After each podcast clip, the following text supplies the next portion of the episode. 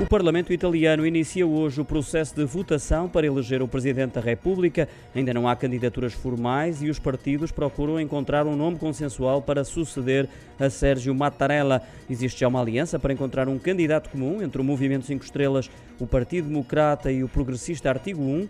Mais se poderão juntar estes três, uma aliança que, contudo, ainda não anunciou o nome do candidato escolhido. Já o do Bloco da Direita, a extrema-direita era Silvio Berlusconi, que declinou o convite. Por essa razão, razão estudam alternativas e a mais forte, nesta altura, é Mário Draghi, o atual Primeiro-Ministro, o que obrigaria a encontrar alguém para o substituir como chefe do governo de coligação, cenário que pode complicar a eleição do economista, segundo os analistas.